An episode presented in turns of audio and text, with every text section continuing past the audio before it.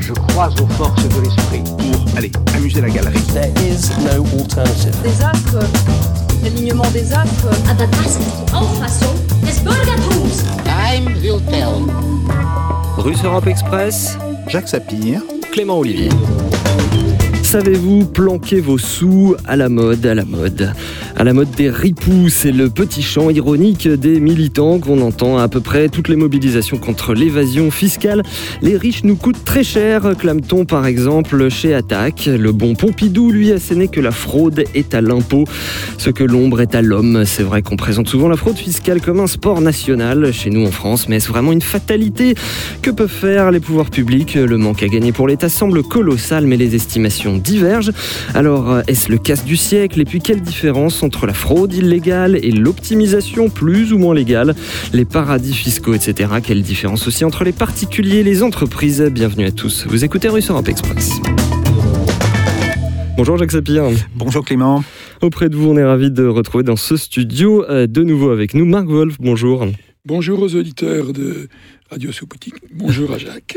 Vous êtes euh, avocat fiscaliste, blogueur sur le site d'Alternatives économiques. Vous vous décrivez vous-même euh, logiquement comme un social-démocrate fiscal et je, précise également que vous avez été euh, directeur adjoint à la Direction générale des impôts.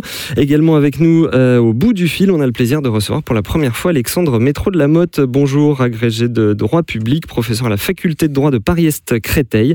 Et vous êtes spécialiste du droit fiscal européen et international. Merci beaucoup d'avoir accepté notre invitation. C'est vrai que ça faisait longtemps qu'on voulait faire une émission sur ces questions de fraude, d'évasion, d'évitement, comme on dit euh, de façon faussement mignonne. Et puis euh, l'actualité nous a un peu rattrapé, tant mieux, ça fait euh, une raison de plus d'en parler. Le verrou de Bercy sur la table, Marianne qui dévoile le chiffre faramineux de 100 milliards. Et puis tout récemment, Le Monde avec d'autres qui nous parle du Koum Koum et du Koumex. On va évidemment y revenir. Messieurs, je vous propose d'abord d'écouter l'édito de notre professeur Maison. Jacques Sapien, vous nous dites qu'on parle beaucoup de fraude fiscale, mais qu'on n'y comprend pas grand-chose. Oui, euh, il faut bien se dire que la fraude fiscale, c'est typiquement le sujet dont on aime évidemment euh, énormément débattre, mais c'est un sujet que l'on ne maîtrise pas toujours. Euh, alors bien sûr, tout le monde trouve cela déplorable, tout le monde va dire que c'est immoral. Et c'est vrai. Euh, L'évasion fiscale, en général, qu'elle se fasse d'ailleurs par des moyens illégaux ou par des moyens légaux, dans le cas, comme vous l'avez rappelé ici, de l'optimisation fiscale ou de l'évitement euh, fiscal, euh, ce sont des choses qui sont profondément immorales. Mais il faut savoir aussi que cela a des conséquences économiques euh, tout à fait évidentes. Alors, euh, on voit bien que si certains ne payent pas à la hauteur de leurs revenus, et il ne s'agit pas de, particuliers, il s'agit essentiellement euh, des grandes entreprises, alors cela aura des conséquences sur le budget, mais ça aura aussi à terme des conséquences sur ce que doivent payer les autres contribuables, ces contribuables qui évidemment, eux, n'ont pas les moyens d'avoir accès à ces mécanismes soit de fraude, soit tout simplement d'optimisation euh, fiscale qui permettent aux gros poissons d'échapper aux mailles du filet. Alors, euh, la première question, c'est d'essayer de chiffrer les choses, euh, Jacques Sapien. Oui, euh, et il est extrêmement important d'abord de quantifier ce que l'on appelle la fraude, de dire voilà, euh, qu'est-ce qui, dans le cadre légal, euh, aujourd'hui, cadre légal de l'Union européenne, mais aussi cadre légal français, euh, constitue une fraude fiscale, et puis d'essayer de chiffrer, et là ça va devenir évidemment beaucoup plus difficile, euh, l'évasion fiscale, c'est-à-dire euh, ce qui relève de l'optimisation ou euh, de l'évitement fiscal. Bien sûr, on va penser aux paradis fiscaux, mais on peut aussi évoquer toute une autre série euh, de choses. Euh, et là, on voit très bien que les chiffres sont très différents, ils sont très aléatoires. Euh, on passe grosso modo de 20 milliards d'euros euh, dans certaines publications à plus de 60, voire de 80 milliards dans d'autres publications. Alors, je signale quand même pour les auditeurs que ça signifie que l'on serait dans un ordre de grandeur qui va de 1 à 4, pour, à 4 points du PIB tous les ans. Euh, évidemment, si on pouvait considérer que euh, l'évasion fiscale euh, était de l'ordre de 80 milliards, ça aurait des conséquences extrêmement importantes, puisqu'à ce moment-là, ça voudrait dire qu'il n'y a pas de déficit public en France si l'État pouvait récupérer cet argent. Je dis bien si, euh, c'est évidemment une question qui est euh, hautement euh, discutable, à la fois pour des raisons techniques, mais aussi pour des raisons de politique. Et si tant est que ce sont des, des vases communicants. Ensuite, il faut quand même bien distinguer plusieurs aspects bien différents. Oui, alors euh, c'était justement déjà des choses que j'avais commencé à aborder. Euh, il faut distinguer ce qui relève d'abord de la fraude fiscale proprement dite, ce qui relève aussi de la fraude aux cotisations, euh, aux cotisations sociales. Euh, et dans la fraude fiscale, il y a évidemment euh, l'impôt sur le revenu, mais il y a la TVA, et euh, il y a des euh, systèmes euh, de fraude euh, qui existent euh, là-dessus. Et puis, euh, il faut aussi regarder euh, ce qui relève de l'optimisation fiscale et de toutes ces pratiques qui ne sont pas ouvertement hors la loi, mais qui relèvent très souvent d'interprétation euh, de la loi et qui utilisent des défauts euh, dans les textes. Et on sait très bien que dans euh, euh, tous les textes légaux, il peut y avoir euh, des défauts ou des oublis ou, ou des choses tout simplement qui n'ont pas été prévues parce que la réalité évolue en permanence alors qu'un texte, eh bien, une fois qu'il est écrit, une fois qu'il est voté, il est voté. Euh, et donc, on, voit qu'il y a là quelque chose de plus flou, mais qui n'est pas moins important. Et puis, il y a aussi euh, ce grand mythe dont on parle toujours. Tous les Français seraient fraudeurs. Alors, d'abord, est-ce que c'est vrai? Euh, Est-ce que l'on peut dire effectivement que euh, derrière chaque contribuable, il y a un fraudeur en puissance? Ce n'est pas du tout évident. Et puis surtout, il faut regarder qui fait la fraude? Est-ce que l'on peut avoir des estimations, des profils, par exemple, euh, en termes euh, de capacité fiscale, de qui fraude réellement Et pour finir, euh, Jacques Sapir, que faire, comme disait le, le père Lénine? Oui, euh, et la question de la réforme, euh, la question de la modification de la législation, mais aussi de la modification de certaines politiques. Car très souvent, euh, si l'évasion fiscale est possible, et légale donc, c'est bien parce que l'on a délibérément cherché à démanteler certaines mesures fiscales, on a baissé certains taux d'impôt, ou alors on n'applique pas euh, certains taux d'impôt à certains pays. Bref, tout cela porte un nom, c'est la question de l'attractivité. Mais il faut savoir que si tous les pays veulent être attractifs et si tous les pays commencent à jouer à cela, eh bien normalement, on devrait, en bonne logique, arriver à zéro taux d'impôt dans l'ensemble des pays. On voit très bien qu'il y a une course au moins donnant, moins disant qui est en train de s'engager au niveau international. On voit très bien que cette course, elle est rendue possible par le fait que les capitaux, en particulier les capitaux de court terme, circulent tout à fait librement. Donc, cela pose aussi une autre question, celle du contrôle des capitaux. Et je parle bien des capitaux de court terme. Et il faut savoir là que dans une étude qui date déjà euh, de quelques années, euh, des collègues économistes avaient remarqué que les capitaux qui relèvent de l'investissement dans l'économie réelle ne représentaient que 3% des mouvements annuels de capitaux.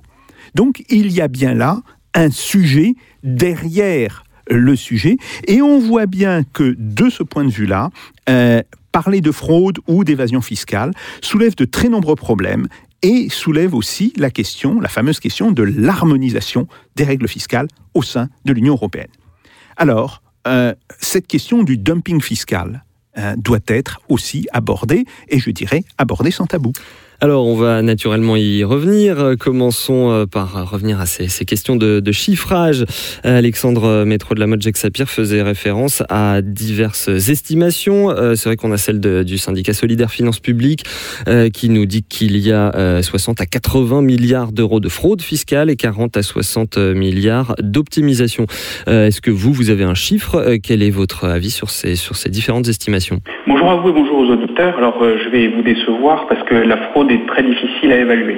Euh, les instruments de mesure sont extrêmement nombreux, mais ils sont nécessairement approximatifs dès lors que le mécanisme de fraude est caché par principe. Fraude d'ailleurs qu'il faudra distinguer de l'évasion fiscale ou de l'optimisation fiscale. Et donc la fraude ne peut pas être évaluée avec une grande exhaustivité. Alors les chiffres dont on dispose, ceux qui sont certains, ce sont ceux qu'on appelle les résultats du contrôle fiscal, c'est-à-dire les contrôles qui ont été opérés par l'administration fiscale et qui ont euh, débouché une collecte de l'impôt. Euh, on est au-delà de la dizaine de milliards d'euros, mais c'est un montant qui, bien évidemment, par rapport à ce qui a été mentionné par Jacques Sapir tout à l'heure, euh, est euh, bien inférieur selon les différentes estimations. Effectivement, Mmh. la fraude fiscale est estimée, mais ce n'est qu'une estimation euh, à 50, 60, 70 milliards. Qui, qui dépend des, des méthodologies. Celle, celle de Solidaire Finance Publique, euh, c'était de, de partir d'un échantillon représentatif. C'est apparemment pas la, pas la vôtre, si j'ai bien compris. Non, non. Alors, le, le- il y a plusieurs façons d'évaluer la fraude, mais euh, par définition, euh, le résultat est incertain. Donc, on peut tout à fait procéder à des, statistiques, on peut tout à fait procéder à des estimations. Euh, on peut considérer qu'il y a ce qu'on appelle un taux de fraude naturel, mais bien évidemment, tout sera ne sera qu'approximatif. Ce qu'on peut identifier, ce sont les fraudeurs, ou plutôt euh, savoir qui fraude. Par principe, ce sont les gros contribuables. Ceux qui vont frauder, c'est euh, ceux qui euh, sont lourdement imposables et qui veulent du coup se soustraire lourdement à l'impôt. Et donc par définition, ce sont nécessairement les grandes fortunes, ce sont nécessairement les multinationales qui vont frauder le plus, non pas naturellement, mais parce que ce sont tout simplement les plus gros contribuables. Ce sont ceux aussi qui vont avoir le plus tendance à s'évader pour deux raisons. Premièrement, et ça a été souligné par Jacques Sapir, parce que ce sont les contribuables qui sont les plus mobiles, et on verra que euh, la fraude ou l'évasion repose très souvent sur la mobilité, mobilité des personnes, mobilité aussi et surtout des capitaux, et puis deuxièmement, parce que ces contribuables-là sont aussi ceux qui sont les mieux conseillés, ceux qui vont pouvoir mettre en place, euh, et de la façon parfois la plus indétectable possible, euh, des schémas de fraude. Si on regarde enfin les résultats du contrôle fiscal, et si on regarde également les poursuites pénales qui sont engagées en France, on se rend compte par ailleurs que certaines professions sont surreprésentées, ce qui tient aussi au fait que ce sont les professions qui sont conseillées. Des euh, inégalités effectivement euh, entre les entre les fraudeurs et des inégalités sur les, les sommes sans doute fraudées. On va on va naturellement y, y revenir un tout petit peu plus tard. Marc Wolf, on aimerait bien votre votre avis de vous qui avez été à l'intérieur de cette machine du, du fisc. Oui, j'avoue avoir été le patron du contrôle fiscal dans les années 2004 Mhm. et 2005. Et pour nos auditeurs, je les renvoie sur ces concepts et sur les différentes approches du chiffrage. Un bon papier d'André Barilari, qui était patron de la DGI euh, à mon époque, dans la revue du Trésor qui s'appelle Gestion et finances publiques euh, du, mois de juin. La fraude fiscale, les mots et les chiffres. Pour euh, un, euro, vous trouvez ça en ligne partant de- des concepts d'André Barilari, indiquait qu'il y a trois méthodes pour assurer ce chiffrage. La première, la comptabilité nationale. Donc vous avez un modèle de cohérence des chiffres, dont en appliquant une euh, matrice fiscale, vous devez déterminer l'impôt attendu et vous comparer avec l'impôt reçu. C'est un bon moyen de mesurer la fraude de grand-papa qu'évoquait Jacques, c'est-à-dire l'économie souterraine, l'économie que- qu'essaie de reconstituer par la cohérence des comptes nationaux la comptabilité nationale et qui ne se traduit pas en fiscalité. C'est euh, l'évasion, la, fraude euh, quotidienne qui est en fort recul du fait de la dématérialisation de l'économie. Je vous prends un exemple. Un secteur qui fraudait beaucoup, la restauration. Maintenant que dans les restaurants, vous payez en carte bancaire, ça s'est effondré. Le travail au noir euh, du bricolage, avec les crédits d'impôt et la TVA à taux réduit, ça a également fortement réduit. Donc ça, c'est la fraude interne, outre certains phénomènes de prédation sur lesquels je reviendrai. L'autre méthode, et on va retrouver ce que évoquait euh, euh, Alexandre Maître de la Motte, c'est ce qu'on appelle la post-stratification des contrôles. C'est-à-dire Oui, que vous nous prenez, ça. voilà, vous prenez les résultats du contrôle fiscal. J'ai pas le temps dans l'instant pour y revenir tout à l'heure, qui sont autour de 10 milliards, disait Alexandre, 17 affiche le ministre dans le document de loi de finances pour 2019, qui sont, à mes yeux, de la fausse monnaie pour une large part. J'ai pas le temps de le démontrer, mais qui sont des données objectives dans les textes officiels. À partir de quoi vous appliquez encore une matrice par secteur, par taille d'entreprise et euh, vous faites les corrélations qui vont bien, qui vous donnent un chiffre. Sauf que c'est oublié que le contrôle fiscal est un art qui essaye d'être intelligent. Mes anciens, mes anciens collaborateurs, mes anciens collègues d'aujourd'hui font de la programmation sur la base, non pas du tirage au sort, mais en repérant un certain nombre d'informations dont on dispose de plus en plus aujourd'hui euh, dans le cadre du big data. Et donc, on va s'intéresser, on va faire un contrôle sur place ou même des contrôles sur pièce sur les personnes morales ou les personnes physiques qui sont les plus susceptibles qui ont le profil le plus susceptible d'échapper à l'impôt. Donc si vous corrélez simplement sur la base des redressements, vous allez multiplier l'impôt de ceux qui sont les plus fraudeurs. Donc vous avez un effet de surestimation gigantesque. Il y aurait une troisième méthode. Et euh, je crois qu'il y a que les, les, instituts américains qui la pratiquent réellement, qui consisterait, il y a un coût administratif, à prendre secteur par secteur, type de contribuable par type de contribuable, des panels tirés au sort, de faire sur ces panels un contrôle systématique fiscal pour éviter le biais que j'évoquais dans la méthode précédente de post-stratification, et là vous pourriez évaluer les choses plus raisonnables.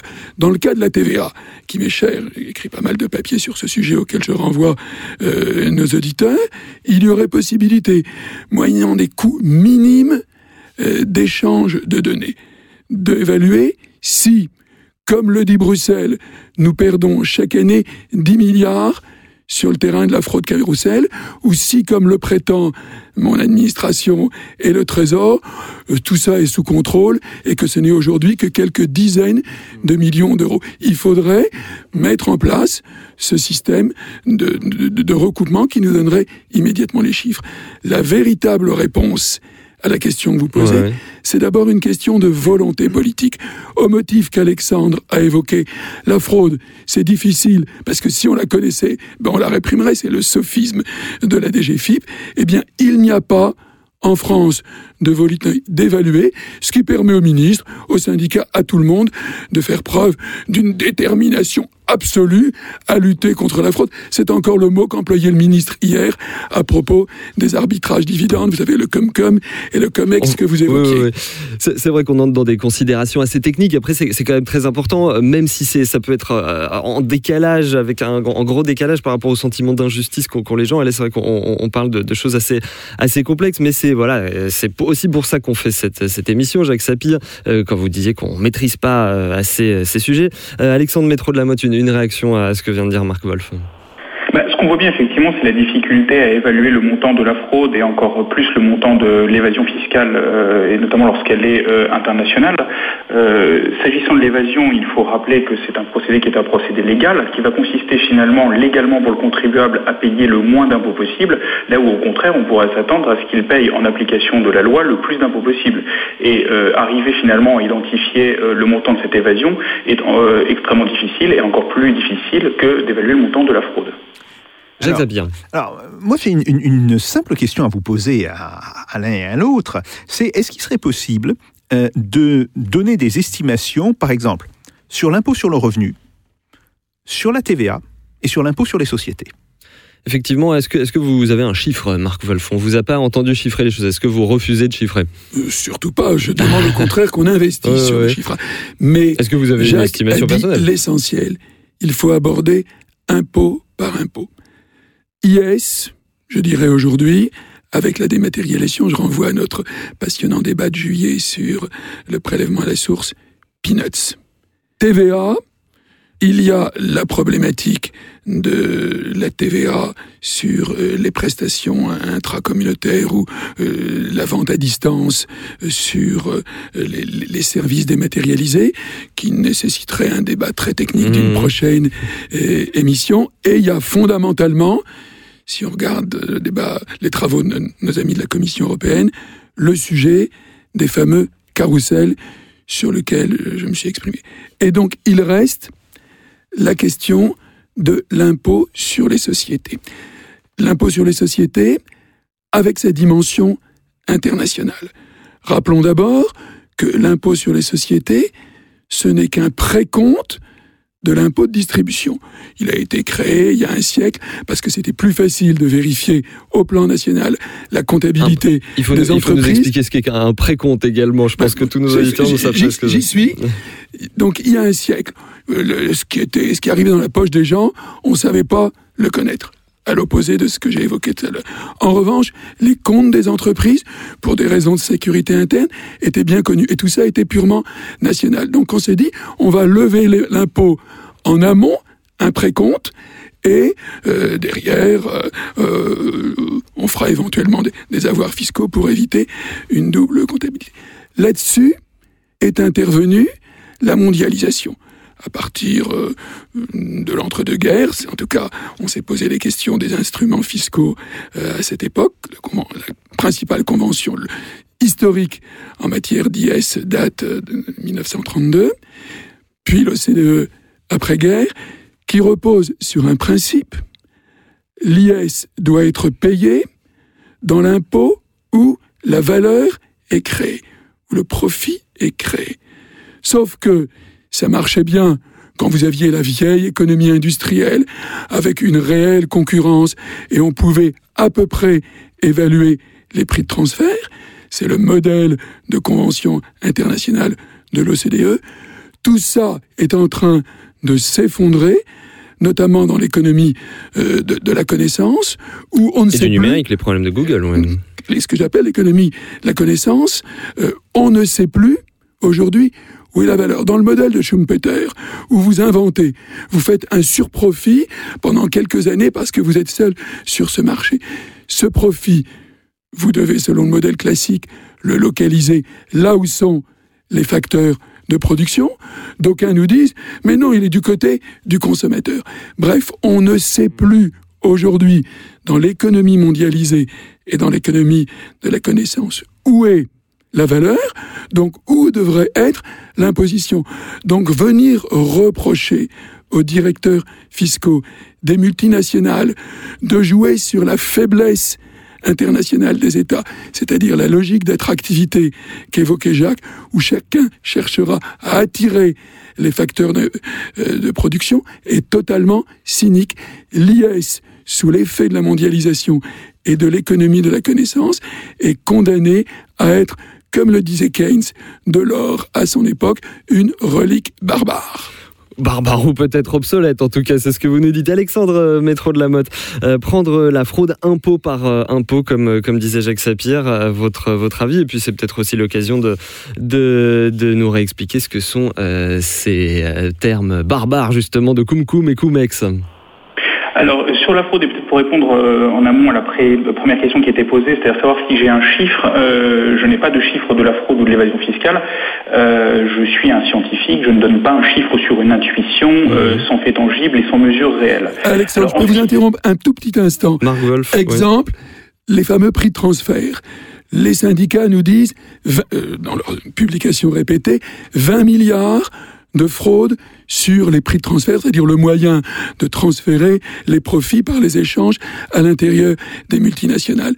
La DGFIP opère sur l'article 57, bien connu dans votre enseignement, quelques dizaines ou centaines de millions de redossements. Or, on a toute la méthodologie pour identifier si les prix de transfert sont loyaux ou pas. Ce qui prouve que le chiffre de 20 milliards avancé à la cantonade est une farce. Oui, Alexandre Métro de la Motte, on vous laisse reprendre.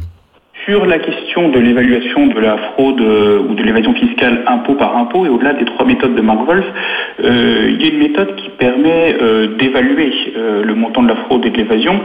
C'est impôt par impôt, tout simplement de comparer le rendement qui était attendu et le rendement réel d'un impôt. Hein, C'est-à-dire que par exemple pour la taxe sur la valeur ajoutée, on a, alors je caricature un petit peu, mais un taux de taxe sur la valeur ajoutée qui est de 20%. Si le rendement de la TVA est de 20% de la valeur ajoutée, on peut partir du principe qu'il n'y a pas eu de fraude ou qu'il n'y a pas eu d'évasion et que finalement tout s'est très bien passé. Si en revanche on se rend compte que euh, le rendement de cette taxe sur la valeur ajoutée ne correspond qu'à 10 ou à 15 ou à 18% euh, de la valeur ajoutée qu'on sait mesurer et qui a réellement euh, été constatée, on voit qu'il y a une difficulté qui peut être liée à la fraude ou à l'évasion. Ça va être la même chose, alors sous réserve des mécanismes un petit peu compliqués qui sont liés au crédit d'impôt en matière d'impôt sur les sociétés, quel était le rendement qui était attendu au regard des bénéfices des entreprises et qu'on connaît, quel est le taux d'imposition. Si cet impôt sur les sociétés rapporte 33% des bénéfices des entreprises, on peut partir du principe qu'il n'y a pas eu de fraude ou d'évasion.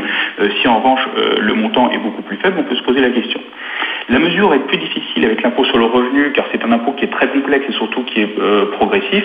Et puis ce qu'on peut dire aussi, euh, la, bonne nouvelle peut-être pour, euh, pour l'État et pour les collectivités locales, c'est le fait qu'en matière d'imposition locale, la fraude ou l'évasion est quasiment inexistante ou en tout cas impossible.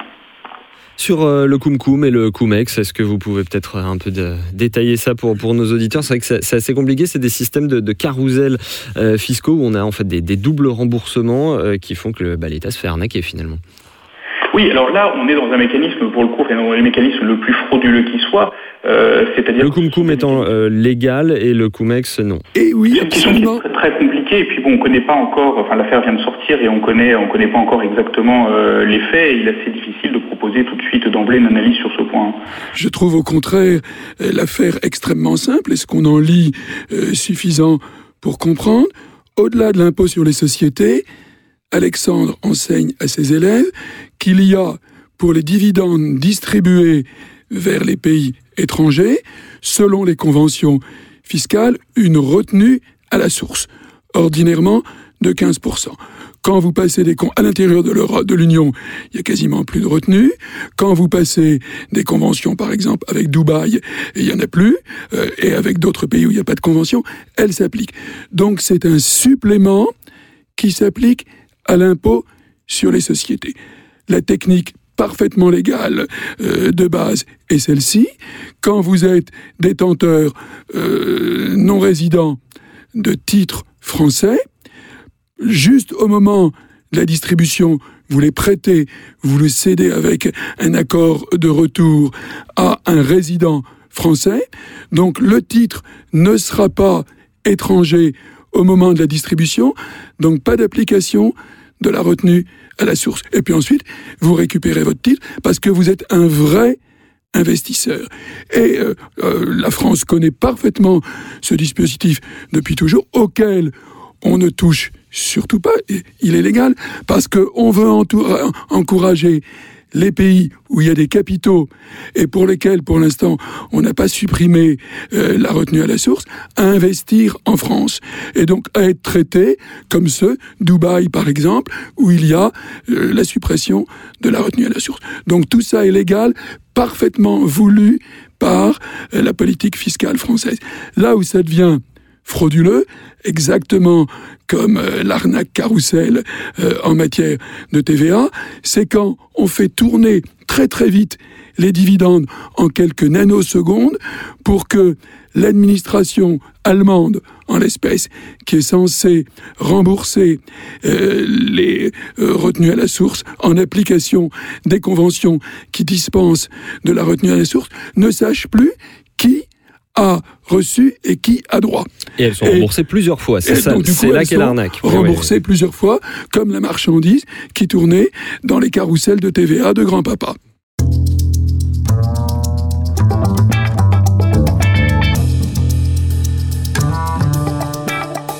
Russe Europe Express, Jacques Sapir, Clément Olivier. Alexandre Métro de la Mode, votre, euh, votre avis sur ces, récentes euh, révélations d'optimisation, d'évasion fiscale, de fraude fiscale De prédation dans le deuxième cas. Alexandre Métro de la Mode. On voit à travers ces, mécanismes toutes les difficultés euh, qui sont inhérentes à deux de, systèmes de, questions. Euh, premièrement, euh, le caractère international des activités euh, qui rend la fraude et l'évasion fiscale de plus en plus facile. La principale difficulté, on l'a déjà dit à plusieurs reprises, c'est celle de la mobilité, notamment de la mobilité des capitaux. Et puis deuxièmement, la complexité de la fiscalité, notamment les mécanismes de crédit d'impôt qui vont permettre aux contribuables qui sont les mieux conseillés, qui trouvent le plus facilement les failles du système, de pouvoir escroquer l'État. Alors, on parle de choses légales et d'autres illégales ou plus ou moins euh, légales. Est-ce que c'est ça la différence entre fraude et optimisation? Pour dire les choses très simplement, mais vous allez euh, me reprendre, j'imagine.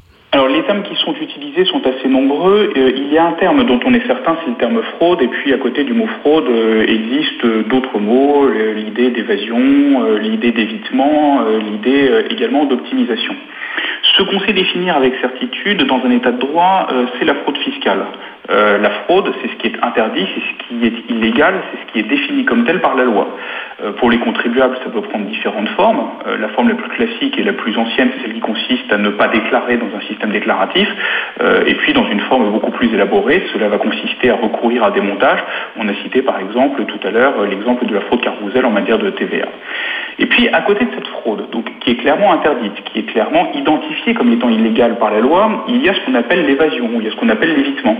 Euh, l'évasion ou l'évitement, c'est quelque chose qui est difficile à définir et qui est difficile à quantifier, euh, parce que cela va reposer sur un comportement légal de la part du contribuable. Le contribuable, on l'a dit, n'a pas l'obligation de payer le plus d'impôts possible, et euh, on peut tout à fait considérer qu'il va chercher même légalement, en respectant la loi et sans même commettre le moindre abus, Bien à sûr. payer le moins possible. Oui, les Paradise Papers étaient bourrés de choses comme ça. Le cœur de ma question, euh, peut-être qu'on on va peut-être euh, redonner la parole à, Jacques Sapir un petit peu. Le, cœur de ma question, c'est est-ce que c'est si important que ça de distinguer ce qui est légal et, ill- et illégal? Je ne vous fais pas l'apologie d'un discours nihiliste, mais simplement parce que la loi, ça se change. Tout à fait. Après, il faut savoir qu'il y a aussi pas seulement une dimension légale, il y a une dimension économique. Euh, un pays peut avoir envie, peut avoir intérêt et peut avoir besoin aussi d'attirer des investissements. Alors, pour attirer des investissements, il n'y a pas 36 solutions. Euh, soit vous pouvez baisser les prix euh, dans votre économie, par exemple, par une dépréciation de votre monnaie. Et on sait très bien que dans les six mois ou les dix mois qui suivent une grande dépréciation monétaire, il y a l'arrivée euh, d'investissements importants dans cette économie. Ça, ça a été euh, vérifié euh, euh, dans toutes les économies euh, de ce genre. Donc ça, c'est un premier point. Euh, il y a aussi euh, le fait de euh, prendre à la charge de l'État ce qui pourrait être normalement à la charge des entreprises, c'est par exemple quand, euh, que ce soit euh, l'État central ou les collectivités locales, décident euh, de faire des investissements et euh, d'offrir la possibilité aux entreprises euh, d'utiliser ces investissements euh, avec un coût zéro. Bon, ça c'est une politique d'aménagement euh, du territoire. C'est un deuxième facteur d'attractivité. Et puis un troisième facteur d'attractivité, c'est évidemment de baisser les impôts. Euh, de baisser les impôts, soit directement, soit de soumettre les impôts à des clauses qui sont des clauses qui permettent aux entreprises de moins payer des impôts pendant un certain temps. Euh, et il y a eu comme cela euh, toute une série de- d'exemples. Euh, L'exemple qui me vient peut-être de la manière la, la plus simple à l'esprit, c'était la création d'un système dérogatoire de, pour l'impôt sur les sociétés dans l'automobile russe pour des sociétés étrangères qui venaient s'installer en Russie. Et euh, ces sociétés euh, avaient à ce moment-là euh, la possibilité de payer un taux d'impôt qui était largement inférieur au taux normal, à la condition que dans un délai de 7 ans, elles soient arrivées à utiliser environ 70% de composants provenant de Russie. Et si elles n'y étaient pas arrivées, il faut savoir que dans tous les systèmes d'évitement légaux, il y a aussi une sanction pour les gens qui euh, ne respecteraient pas euh, les règles, euh, si elles, si elles n'étaient pas arrivées à ce qu'on appelle ce taux d'intégration au bout de sept ans, elles devaient repayer les impôts au taux légal sur les sept années précédentes. Alors là, il y a eu deux entreprises allemandes très connues qui se sont trouvées coincées, qui avaient demandé à bénéficier de ce système et qui, au bout de sept ans, n'avaient pas atteint les limites légales en termes d'intégration. Et qu'est-ce qu'elles ont fait? Elles sont allées pleurer devant le ministère de l'économie, puis devant le président euh, de la Fédération de Russie, en disant mais là vous allez euh, nous étrangler, euh, si on doit payer ces impôts, on va partir de Russie, etc. Et il y a eu une nouvelle négociation.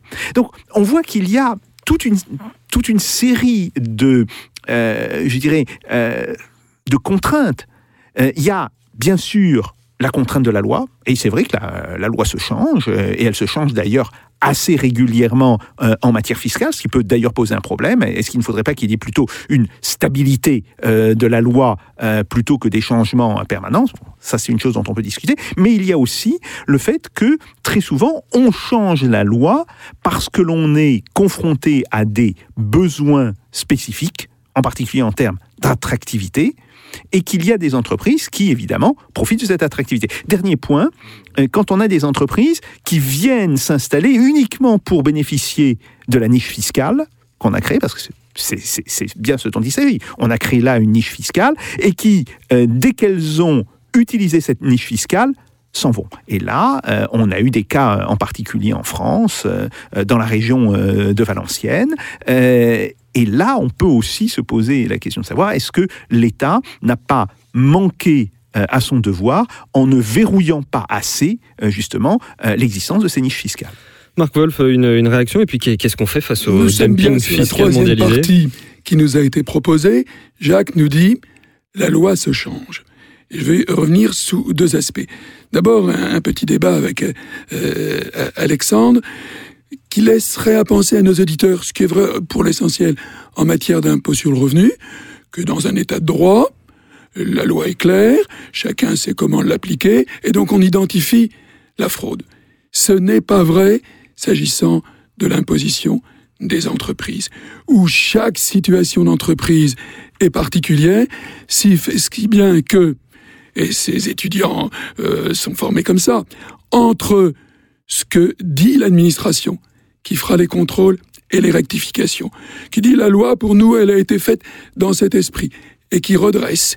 Et ce que va dire ensuite le juge, qui lui, dans un état de droit, euh, dit, euh, vous n'avez droit au redressement, à la rectification, que s'il n'y a plus de doute, comme euh, en matière pénale. Se crée un écart, c'est une des dimensions que j'appelais la fausse monnaie. Nous affichons 17 milliards de redressement pour 2017. On enlève les 5 milliards euh, de pénalités, il reste 12 milliards de euh, droits simples. La moitié seulement sera recouvrée. Donc le effectif rendement du contrôle fiscal, 6 milliards. Parce que on va perdre une série de choses devant le juge, ou même on n'osera même pas aller devant le juge, parce que devant les arguments de la partie adverse, on dégrève. J'ajoute que dans ces redressements, il y en a qui ont des effets symétriques. Vous taxez l'un parce que ça consiste simplement à décaler l'impôt vers l'autre. C'est assez fréquent en IS ou en TVA, ce qui fait que budgétairement, la recette consolidée est encore inférieure à tout cela. Je passe sur un autre terrain celui que euh, Jacques développait à l'instant à travers l'exemple de, quelques niches, de quelques spécificités. Regardons une fois de plus, la crise de territorialité de l'impôt sur les sociétés qui ce occupe aujourd'hui le débat européen, l'opinion, y compris euh, la distribution euh, des dividendes. Quand l'impôt fonctionnait de manière nationale, à peu près contrôlé à l'époque des Trente Glorieuses, que les uns, la France soit à 35, on est même monté à 37% d'impôt sur les sociétés, ça permettait d'avoir un IS attendu au sens où le dit Alexandre Métro de la Mode, à un haut niveau. Et d'autres pays, euh, pour, dans une logique d'attractivité, euh, taxés, l'Irlande bien connue, euh, à 12%, ou tout euh, le panel qu'on peut imaginer.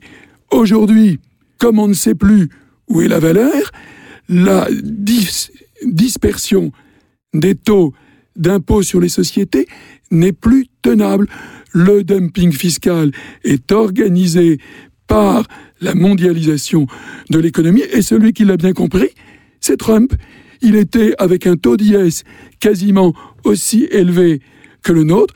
Le 21 décembre euh, de l'an dernier, il a décidé de descendre à 21 et même avec une amnistie fiscale euh, à 12 ou 15 qui fait que les milliers de milliards de profits des entreprises, des multinationales américaines qui étaient stockés en Irlande, aux Pays-Bas, aux Bermudes, vont être, du moins il l'espère, rapatriés aux États-Unis.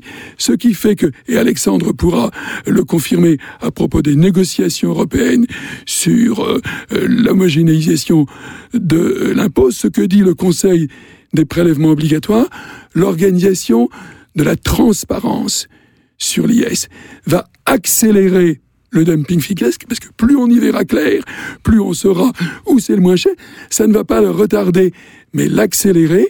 Et donc, nous sommes en train, parce que c'est l'économie mondiale d'aujourd'hui, de mettre en place une machinerie extrêmement puissante qui va faire converger peu à peu l'IS mondial vers des taux de 10 et 12% qui fait que du coup, il n'y aura plus danger de fraude. Et à ce moment-là, voilà la réponse à la question sur la législation. La problématique, l'enjeu politique, notamment pour le gouvernement français, c'est de taxer à l'impôt progressif les bénéfices qui sont distribués. Et là, vous récupérez votre mise. Comment on réforme assez rapidement, comment on réforme l'IS à l'échelle mondiale? Eh bien, on fait l'inverse de ce qu'a fait le président Macron. C'est-à-dire qu'on ne fait pas la flat tax sur les dividendes distribués aux Français. On traite les dividendes que reçoivent les résidents français comme les revenus du travail et on participe de bonne grâce à cette compétition mondiale sur la relique barbare que j'ai évoquée tout à l'heure. On fait rentrer l'argent d'où qu'il est, comme disait Georges Marchais autrefois, c'est-à-dire dans la poche du bénéficiaire final. La crise de la mondialisation de l'impôt, et notamment de l'impôt sur les sociétés, doit nous conduire à reconstruire intellectuellement nos modèles de taxation pour faire de nouveau prévaloir la vraie imposition nationale c'est-à-dire l'impôt de consommation, d'où les enjeux de TVA, et l'impôt progressif sur le revenu, le revenu du travail ou les revenus du capital. Alors, réformer l'impôt sur les sociétés, quitte à ce que ce soit, euh, si j'ai bien compris, un petit peu unilatéral. Alexandre Métro de la Non, j'ai dit le contraire. J'ai dit qu'il y avait une, une logique mondiale Oui, sous oui. l'effet du dumping Mhm. qui va faire unifier, comme on y travaille dans l'Union européenne, l'IS dans le monde entier. Oui, mais vous dites qu'il faut prendre cette initiative. taux, euh, résiduel. Bah, il suffit, et là Macron a raison, de baisser progressivement notre IS. On a prévu d'être à 28 euh, en 2022. On ne pourra pas s'arrêter là. Mais à condition, parce qu'il y a les services publics à financer derrière, que cet argent qui ne sera plus taxé par le fameux précompte dont je vous parlais, soit taxé quand il arrive dans la poche des actionnaires, tant qu'il est dans l'entreprise, moi ça me va bien. Car le problème du capitalisme mondial aujourd'hui, c'est le sous-investissement dans les facteurs Alors, de production. Donc baissons l'IS pour que les entreprises investissent et taxons les actionnaires finaux et les consommateurs. Alexandre Métro de la Mode, pour vous, la, la clé, euh, c'est l'UE, euh, une harmonisation des, des fiscalités euh, européennes. Est-ce que est-ce que c'est vraiment possible néanmoins à 28 Alors une harmonisation à 28 euh, est possible, elle a déjà eu lieu en matière de fiscalité indirecte, dont on a très peu parlé, mais le système de taxe sur la valeur ajoutée est totalement harmonisé à l'échelle européenne, c'est également le cas en matière de, de droit d'assises, et donc euh, bien évidemment euh, cette euh, harmonisation est tout à fait possible. Alors après ce qu'on peut remarquer c'est qu'en matière de fiscalité directe rien n'a été fait, et euh, la Commission européenne a pourtant des projets d'harmonisation de l'impôt sur les sociétés, mais qui, qui n'avancent pas, qui n'avancent pas beaucoup. Alors à l'échelle européenne en réalité... Il faut quand même aussi rappeler que Jean-Claude Juncker euh, a été Premier ministre du Luxembourg et qu'il est quand même pas mal mouillé dans, dans tout ça. C'est-à-dire on a des gens au pouvoir qui ont participé. Phénomène des- L'harmonisation se fait par la force, par le dumping fiscal. C'est une harmonisation vers le bas. Alexandre Métro de la Motte. Alors, le, le- le- en, en réalité, ce qu'il faut voir, c'est qu'à l'échelle européenne, beaucoup de choses ont été faites et il n'y a pas que l'harmonisation qui permet de lutter contre l'évasion euh, fiscale internationale, euh, même si, à mon avis, euh, un projet d'assiette commune consolidée en matière d'impôt sur les sociétés permettrait de lutter contre cette évasion. Ça réglerait notamment la question des prix de transfert, hein, pour, qui a déjà été mentionnée tout à l'heure pour des raisons techniques que je ne vais pas euh, développer. Euh, ce qu'il faut savoir, c'est que toutes les autorités européennes se sont saisies et déjà de longue date de la question de l'évasion fiscale et de la question du dumping fiscal.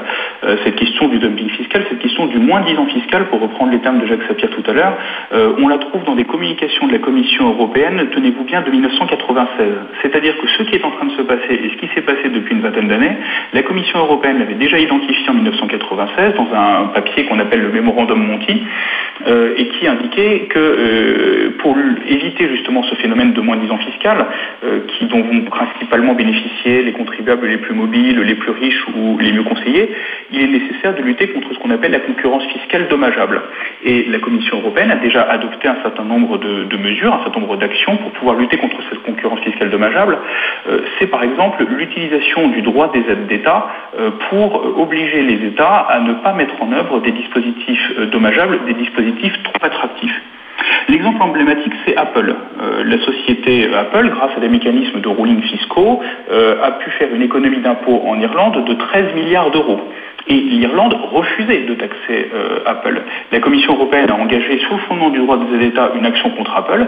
Et on s'est trouvé dans la situation euh, extrêmement euh, paradoxale, dans laquelle la Commission européenne, sur le fondement du droit des aides d'État, veut forcer les États à collecter l'impôt, là où même les États refusent et les affaires se finissent souvent devant la Cour de justice. Euh, De façon positive, euh, des directives ont déjà été euh, adoptées. Il y a une directive notamment qui est assez intéressante, qui est la directive ATAD, Anti-Tax Avoidance Directive, qui est adoptée en 2016 et puis qui a été modifiée en 2017 pour pouvoir étendre son champ d'application et notamment viser les pays tiers et notamment viser certains paradis fiscaux. Cette dispositive ATAD oblige les États, donc qui ont été d'accord à l'unanimité pour que cette directive puisse produire des effets.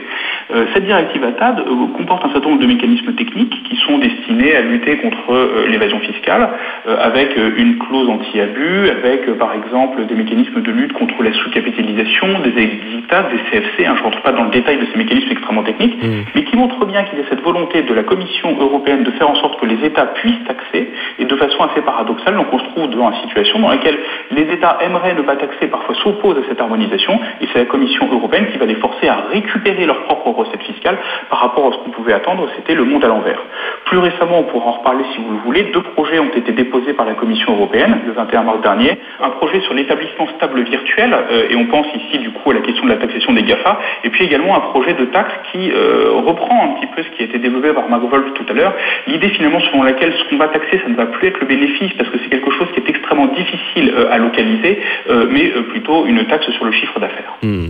Je voyais Marc Wolf qui euh, n'était pas, qui faisait des grands gestes, qui n'était pas d'accord, surtout malheureusement, on Tout n'a ce que on n'a nous plus dit vraiment le temps. Alexandre est vrai. oui. Ça aboutit à civiliser Mm. la concurrence fiscale, le dumping, mais surtout pas à le faire disparaître. On sera, on sera entre gens de bonne foi, mais la convergence vers le moins disant ne sera pas retardée, elle sera accélérée parce qu'elle sera transparente et loyale. On va laisser le, mot de la fin à, Jacques Sapir. Vous connaissant, vous allez peut-être euh, être moins optimiste que Alexandre Métro de la Motte sur la possibilité d'une harmonisation européenne. Alors, Ou je me trompe. je- euh, non, mais si vous voulez, euh, je pense que euh, Alexandre Métro de la Motte a raison de dire euh, effectivement que, bien sûr, il y a des gens qui, au sein de, euh, de l'Union européenne, au sein de la Commission, euh, voudraient faire avancer euh, ces dossiers. Maintenant, on voit très bien que euh, ce n'est pas dans l'intérêt de tous les États, et ce n'est pas dans l'intérêt de tous les États pour des raisons qui tiennent en fait à la situation extrêmement euh, différenciée des économies euh, de ces États. On voit très bien que, par exemple, pour l'Irlande, euh, cette question de l'attractivité est une question qui est tout à fait essentielle, de l'attractivité- fiscale, elle est tout à fait essentielle, alors que c'est pas exactement le même problème euh, pour l'Allemagne. Donc il y a là, à l'évidence, euh, une asymétrie euh, de situation qui va peser. Alors, est-ce qu'il ne faudrait pas, et je pense que ça sera probablement le, mot de la fin, est-ce qu'il ne faudrait pas regarder dans deux directions qui sont assez différentes? La première direction, c'est évidemment le contrôle des capitaux. Euh, je continue de penser, et euh, il y a toute une série de, collègues économistes qui sont euh, d'accord avec moi, que les capitaux à court terme doivent être contrôlés, voire qu'il faut s'opposer à leur extrême mobilité. Taxe Tobin Alors, la taxe Tobin, Ou vous savez, Tobin. euh, c'est- cette taxe, en réalité, euh, elle est difficile à, me- à mettre en place. Il vaut mieux avoir recours à des mécanismes euh, discrétionnaires euh, d'interdiction. Euh, c'est par exemple ce qu'avait fait la Malaisie euh, en 1998-2000, et elle avait réussi à travers euh, ce, type d'instrument à contrôler justement euh, les capitaux qui rentraient, en laissant rentrer les capitaux qui venaient pour s'investir à long terme et en pénalisant, voire en interdisant, euh, que ce soit l'entrée ou la sortie, parce qu'il faut savoir que le problème n'est pas euh, seulement la sortie, c'est aussi parfois l'entrée euh, euh, de ces capitaux. Donc je crois qu'il faut reposer la question euh, du contrôle sur les capitaux de court et de très court terme. Il faut peut-être euh, avoir des politiques discrétionnaires qui vont interdire euh, ce qu'on appelle le trading à haute fréquence. Donc ça, c'est vraiment quelque chose qui relève de la loi, qui relève de la souveraineté des États. Ça, c'est un premier point. Deuxième point, il y a une autre méthode pour taxer, euh, et qui pour taxer à la fois euh, le producteur et le consommateur, ça s'appelle le protectionnisme. Euh, et on voit bien Je que... vous voyais venir, Non, non, bien mais, sûr. si vous voulez, il, il ne faut pas oublier que pendant des siècles, les taxes aux frontières ont représenté une part considérable du revenu des États. Et si on a abandonné euh, cette euh, dimension de la fiscalité, c'est parce que, et ça, euh, Marc Wolf, vous l'avez très bien dit, on était dans une logique de production nationale. Et cette logique de production nationale permettait la mise en place d'un système fiscal qui s'intéressait peut-être moins aux flux transfrontières car ce qui était produit à l'intérieur du pays. Dans la mesure où on est face à des chaînes de production qui deviennent extrêmement complexes et qui sont euh, très internationalisées, euh, on va devoir se reposer la question justement de ce protectionnisme. Alors, vaste sujet, Mmh. un sujet sur lequel il y a beaucoup Et de qui gens vous qui tient à cœur, bien oui, sûr. mais c'est un sujet sur lequel, évidemment, beaucoup de gens ne seront pas d'accord, mais je pense qu'il est absolument évident, et on le voit d'ailleurs aux États-Unis, euh, c'est quelque chose qui va être amené à monter de plus en plus en puissance. Voilà, en tout cas, une, question effectivement euh, fondamentale et qui recoupe aussi l'économie, pas seulement donc une question euh, légale et purement euh, fiscale. En tout cas, Marc Wolf et Alexandre Métro de la Motte, merci beaucoup à vous deux pour votre expertise et votre pédagogie. Merci bien sûr aussi à vous, Jacques Sapir, et à tous nos auditeurs d'avoir été avec nous. Vous pourrez revoir cette émission et toutes les autres à gogo. Ça se passe sur notre page YouTube et sur notre site fr.spoutniknews.com. À la technique, Pipo, Pichi, Thibaut, Pika, à la production, Jean-Baptiste Mendes et moi-même. Merci à tous. On se retrouve au prochain épisode de Russe Europe Express, naturellement avec Jacques Sapir. En attendant, faites pas vos Jacques. Salut à tous.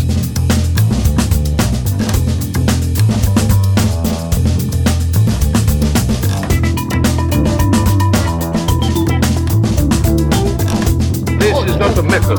This is provocation. Let them do. No, no.